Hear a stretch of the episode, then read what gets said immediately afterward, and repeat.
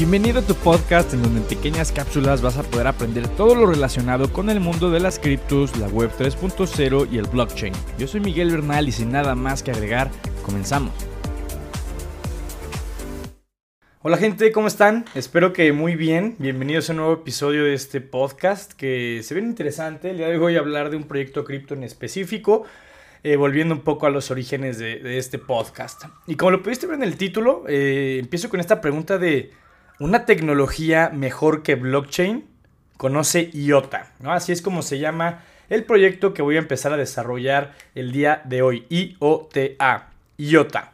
Es interesante porque su documentación oficial empieza con esta pregunta que pues a muchos nos puede enganchar y la pregunta dice, ¿dónde estará tu negocio en 5 o 10 años? Así es como empieza la documentación de IOTA y a partir de ahí empiezan a desarrollar pues las posibles soluciones que este proyecto empieza a plantear. Para que te des una idea, mi estimada y estimado, IOTA construye la infraestructura tanto técnica y de forma descentralizada, pues para una nueva economía que tiene pues mucha, mucho enfoque en lo digital. Además de que es infraestructura gratis de usar, segura y escalable. Ahorita voy a, voy a aterrizar un poco más pues cada uno de estos puntos. ¿Por qué estoy hablando de IOTA en este episodio? Porque IOTA me pareció un proyecto muy interesante y que puede tener grandes casos de uso. Y deja tú que puede tener grandes casos de uso, ya tiene grandes casos de uso. No es puro potencial, sino que ya tiene un presente, eh, pues, eh, sólido, ¿no? Con ciertas eh, cosas interesantes. Entonces, bueno, empecemos por entender que no es blockchain esta tecnología de la cual yo te voy a estar hablando. Es un tipo de Distributed Ledger Technology. Creo que esto no lo he hablado en ningún episodio, pero para que entiendas, Blockchain es un tipo de Distributed Ledger Technology, así como hay otros tipos de Distributed Ledger Technology. Ajá. Entonces, bueno, IOTA tiene un tipo de tecnología que es igual DLT o, o Distributed Ledger como blockchain, pero esta es diferente, ¿no? Entonces, eh, básicamente por ahí puedes empezar a entender esto. Distributed Ledger Technology se refiere a que la información que está corriendo en un ecosistema o en una red se valida, se registra y se almacena en nodos descentralizados. Ajá. No hay órgano central, ¿no? Entonces, como puedes ver, es lo que hemos venido manejando como blockchain, pero recuerda, blockchain es un tipo de DLT. La tecnología de IOTA, al no ser blockchain, en este caso se llama Tangle, T-A-N-G-L-E. y en muchos aspectos, déjame decirte, que sí es una tecnología superior a blockchain. En muchos aspectos, o para muchos escenarios, no te estoy diciendo que para todo, ¿eh? mucho ojo. Es interesante porque te lo dicen en, tu, en la documentación oficial, IOTA te ofrece lo mismo que cualquier blockchain y más, así es. Es interesante porque en teoría eh, IOTA no está expuesto al blockchain trilema gracias a su tecnología, que ya te hablé en un episodio del blockchain trilema, recuerda, ¿no? O sea, ahí ve a buscar el episodio donde desarrollamos este concepto, que es muy importante entenderlo al momento de analizar o entender un proyecto cripto. Pero bueno, eh, básicamente blockchain trilema es la idea de que una blockchain no puede lograr estas tres variables al mismo tiempo. Seguridad, escalabilidad y descentralización.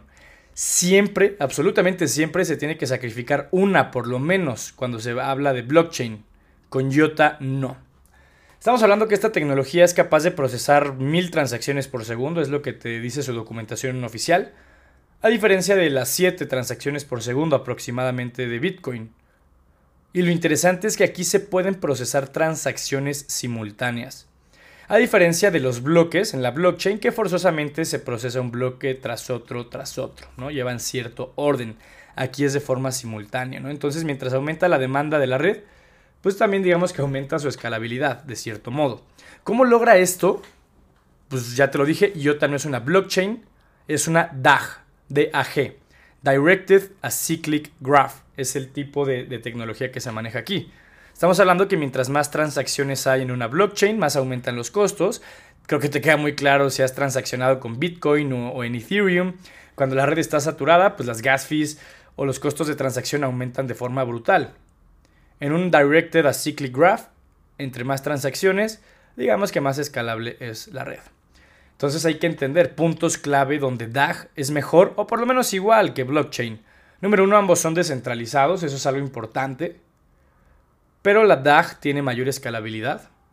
En este caso no hay fees de transacción. tiene mayor rendimiento y menor consumo energético. O sea, son puntos bastante interesantes que vale la pena tomar en cuenta en muchas, pero muchas circunstancias. Entonces, todo el contexto de IOTA Directed Acyclic Graph aplicado a este proyecto, digamos que se puede definir con los siguientes puntos. Número uno, seguro. Ya que el sistema, pues al igual que la blockchain, es descentralizado y distribuido. Estamos hablando que no hay un solo servidor central que controle todo, no hay un solo punto de ataque, la red en esta situación no se compromete, al menos que se comprometan todos los nodos de la red al mismo tiempo, ¿no? Entonces recuerda, descentralización es igual a seguridad y eso ya lo hemos venido manejando en muchos episodios. Número 2, peso ligero. Estamos hablando que aquí los requerimientos que se necesitan para los procesadores y el hardware para los nodos es modesto. Por lo que, por consecuencia, el consumo energético es muy bajo si lo comparas con Bitcoin. Hemos hablado de Bitcoin que tiene muchas pros y cons y una de sus cons pues es su alto consumo energético y pues la, alta, la alta capacidad que se necesita para hacer un nodo o minero en esta red. En IOTA eh, pues es todo lo opuesto, que eso también puede tener sus cons, ¿no? Es algo a considerar. Punto número 3, feeless. O sea que no hay fees, para que me entiendas. Entonces, pues aquí al no haber fees de transacción, pues cambia un poco la cosa, pero eso sí, si tú quieres transaccionar, tienes que depositar el token de IOTA para asegurar tus transacciones. Pero es un depósito que luego recuperas, ¿no? estamos hablando que cuando se consideren obsoletas esas transacciones y ya no se estén guardando en el ledger, te devuelven tus tokens en automático, ¿no? Entonces es como una garantía, por así decirlo, que eventualmente vas a recuperar. Punto número 4, frictionless, ¿no? O sea, sin fricción. Estamos hablando que aquí no hay fees de transacción o gas fees o ese tipo de cosas. En términos generales, no hay fricción para transaccionar ya sea información o valor, porque eso es algo que se puede transaccionar en IOTA. Información o valor. Recuerda que en Bitcoin pues solamente es valor monetario, por ejemplo. Todo es accesible para todos en este punto, en esta red. Punto número 5, escalable. Aquí la información pues no se valida en paquetes o en bloques, como tú lo quieras llamar. Todo se procesa de forma simultánea y eso aumenta pues claramente el rendimiento o la escalabilidad de la red. Otro punto, estandarizado. Estamos hablando que la Fundación IOTA, que está detrás de este proyecto, pues busca proveer un alto nivel de interoperabilidad con otros ecosistemas, buscan seguridad y buena comunicación. Eso es algo importante que pues se va a necesitar mucho de cara al futuro conforme más aplicaciones o proyectos cripto se vayan desarrollando y vayan consolidándose. Se necesita interoperabilidad. Otro punto, permissionless. Estamos hablando que cualquiera puede utilizar la infraestructura y acceder a esta red sin necesidad de pedir permisos. Aquí no hay este, trámites burocráticos que te va a rechazar el CEO o el equipo eh, directivo. Aquí no existe eso. Otro punto, open source. Todos pueden contribuir a la red de IOTA. Y ya último punto que voy a tocar, flexible. Estamos hablando que IOTA tiene, eh, puede funcionar de las dos formas más interesantes.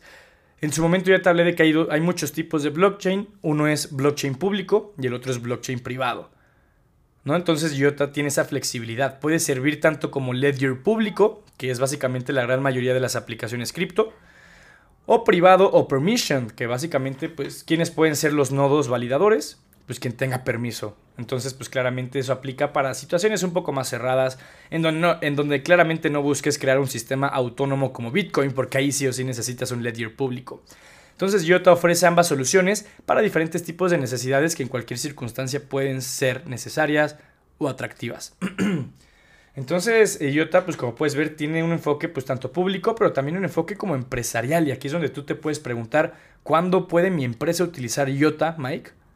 Pues número uno, cuando tu empresa pues ya transacciona con diferentes partes y la información es compartida con esas partes y quieres que pues claramente sea transparente todo ese proceso de compartir resultados, información, transacciones y demás. También cuando quieres mantener la integridad de la información y eso es esencial en tu proceso, pues claramente ya sabes, este tipo de tecnologías de distributed ledger siempre va a ser mejor para mantener la integridad de la información a comparación con tenerla en una base de datos privada.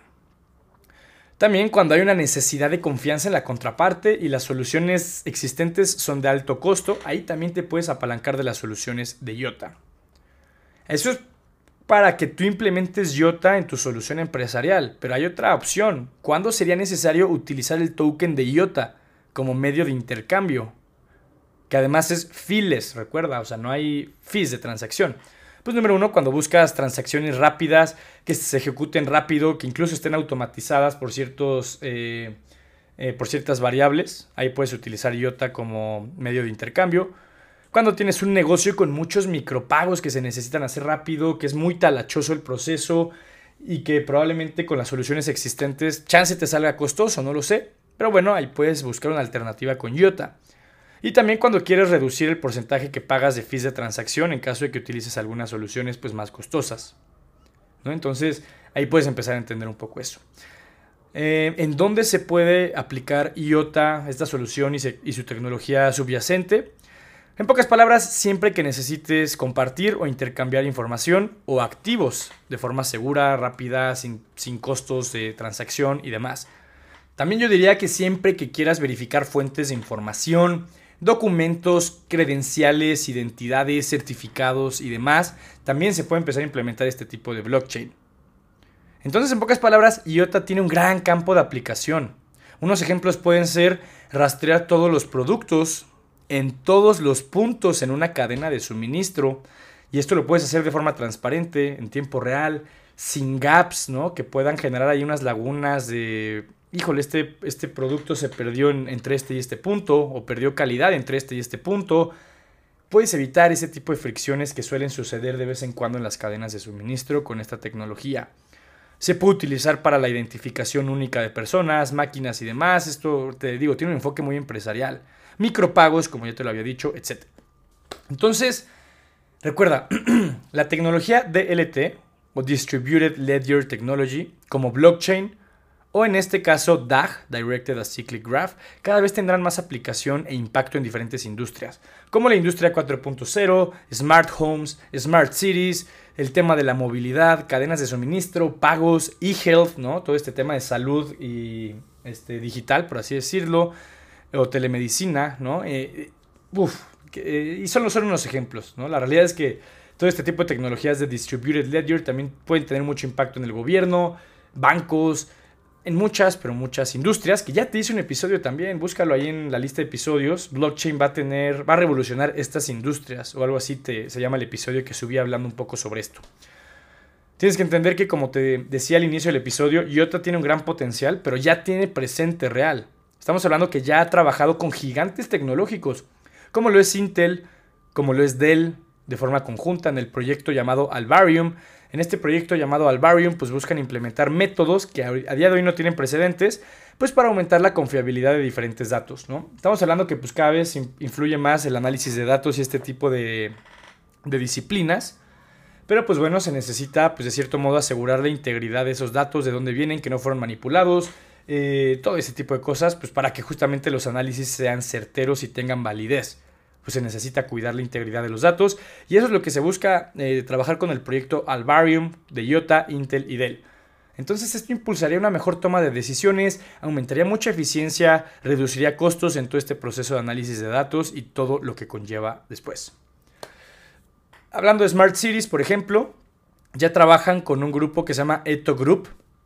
Si mal no recuerdo es un grupo francés, pero en pocas palabras pues utilizan este proyecto y la tecnología para una infraestructura de tráfico inteligente. Entonces, se va a utilizar mucho esta tecnología para la conducción autónoma, que cada vez va a haber más y más presencia de coches que se manejen solos y pues necesitan diferentes tipos de, apoyo tecnológico pues para que eh, los traslados y, todo este tipo de cosas pues sea llevado a cabo de forma más segura. Y así, y así, y así puedo seguir. Tienen más proyectos con utilidad ya en la vida real y IOTA no se está quedando atrás hablando de adopción. Te recomiendo meterte a su página de internet y buscar en qué otros proyectos pues ya tienen presencia o planes de desarrollo, ¿no? Porque pues bueno, son muchos, yo me podría echar otros 20 minutos de hablarte de eso, pero no es el punto, ¿no? O sea, recuerda, el punto es que yo te puedo dar información, la base, y a partir de ahí pues tú ya investigas más para que tú tomes tus propias decisiones, por favor. Pero bueno, vamos cerrando este episodio. En conclusión, IOTA busca tener casos de uso en el mundo real y ya los tiene. Busca desarrollar ecosistemas transparentes, escalables, confiables, sustentables y demás. Puede tener aplicaciones en el tema de blockchain público, bueno, parecido al blockchain público, porque no es blockchain, recuerda. Y también pues ya de un tipo más permisionado, eh, privado, ¿no? Con soluciones pues más corporativas. Es un proyecto bien interesante, mi estimada y estimado, y su tecnología realmente tiene un potencial transformador dar una checada a todo este tema de Directed Acyclic Graph y estudia los diferentes tipos de Distributed Ledger Technology, porque pues hay muchos y todos pues, tienen muy, mucho potencial. Con todo lo que te dije en este episodio, me vas a preguntar, ¿eso quiere decir que debo comprar el token de Yotamike? ¿Me lo estás recomendando? No necesariamente, haz tu debido análisis sobre eso. Recuerda, tu dinero, tus decisiones. ¿No? Entonces yo sé qué voy a hacer yo con el token de Yota, yo no sé tú qué tengas que hacer, eso ya depende de ti. A día de hoy el precio del token de Yota está en 20 centavos de dólar, su market cap son 576 millones de dólares. Yo considero que es un market cap eh, realmente bajo para lo que puede lograr, pero pues ya veremos, ya veremos. A ver si no es uno de esos proyectos que se queda en el camino y llega a cero. La oferta circulante, o sea, cuántos tokens de IOTA hay a día de hoy, son 2.780 millones. Y la oferta máxima, o sea, cuántos tokens va a haber a lo mucho, los mismos 2.780 millones. Esto es algo interesante hablando de tokenomics porque pues quiere decir que no queda eh, nuevos tokens por emitir que estarían diluyendo tu posición. Eso es algo importante porque hemos hablado de proyectos bien interesantes que tienen casos de uso brutales y todo, pero que hablando de cuántos tokens faltan por crearse, pues falta el 90% de la oferta total, ¿no? Y eso te puede fregar toda una estrategia de inversión realmente. Entonces, interesante el token de IOTA, sus casos de uso, no es inflacionario, no te van a estar diluyendo y demás cosas que puedes considerar. Tú sabrás qué hacer. Si te interesa y todo, bueno, en la descripción te pongo dónde puedes comprar IOTA en diferentes mercados si te interesa. Y más información valiosa que te comparto para que compres tu cold wallet, para que me sigas en diferentes redes sociales y ese tipo de cosas interesantes que siempre te voy a estar compartiendo en la descripción de cada episodio. Así que siempre revisa la descripción, por favor. Pero bueno, mi estimada y estimado, básicamente es todo lo que quería compartirte. Por favor, califica el podcast si no lo has hecho. Spotify nos ayuda cada calificación pues, que nos ponen, sobre todo si es buena calificación. A día de hoy, pues que estoy grabando esto, llevamos 102 calificaciones, todas muy buenas, llevamos un promedio de 4.9, entonces los números hablan por sí solos. Es un podcast que yo lo hago con toda la mejor de las intenciones y que pues ustedes también están recibiendo ese valor y se ve reflejado en las calificaciones. Muchas gracias, activa la campana por favor para que te mande notificaciones de cuando se sube un nuevo episodio. Comparte el episodio en redes sociales, en grupos y demás, por favor, etiquétame en Instagram, miguel.verpu y demás. Muchas gracias por el apoyo, mi estimada y estimado. Se vienen más episodios, más y mejor contenido para que pues claramente se empiece a democratizar más un poco este mundo del, de cripto, de blockchain, que pues en muchas ocasiones sí llega a ser muy técnico y muy complicado. Pero bueno, sin nada más que decir, muchas gracias por escucharlo, por apoyar el proyecto y nos escuchamos en el siguiente episodio. Cuídate mucho.